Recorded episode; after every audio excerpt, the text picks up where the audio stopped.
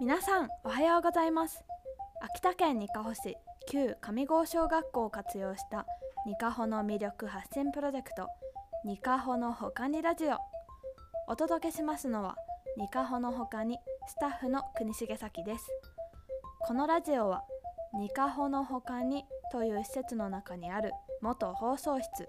スタジオいちじくからお送りしています。地域おこし協力隊としてにかほ市に移住した私は毎週にかほの魅力について発信する番組です。ということで今日私がにかほの他にお住まいの方にご紹介したいのはにかほ高校。にかほ高校はにかほ市やお隣の由利本荘市から毎年100名前後が入学する学校です。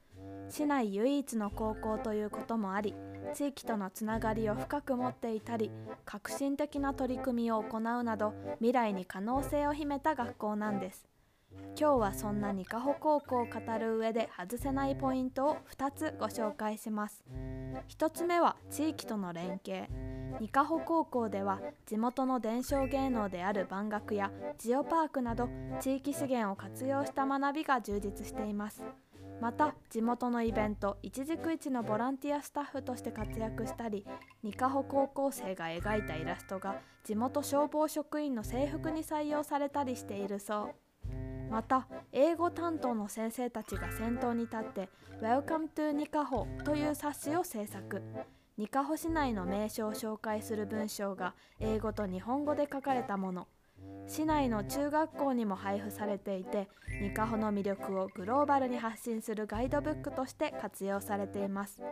英語で観光案内ができる学生が増えるなんて頼もしいですね。2つ目は情報メディア化。ニカホ高校には普通科と情報メディア科があります。平成15年度に新設された情報メディア科では情報産業分野で活躍できる人材を育成するのが目的です。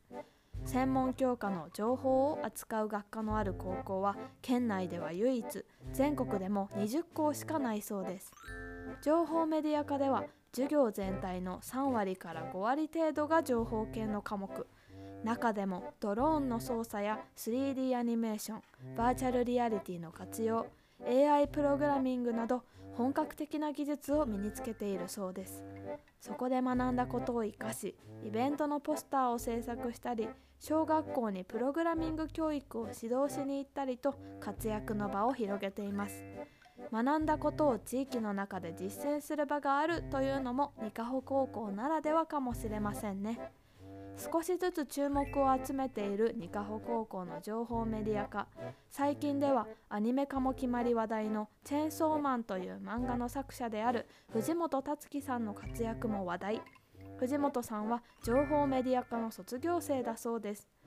これに続いてニカホ高校の卒業生が地元や広く社会に出て活躍する姿が見られることを楽しみにしています。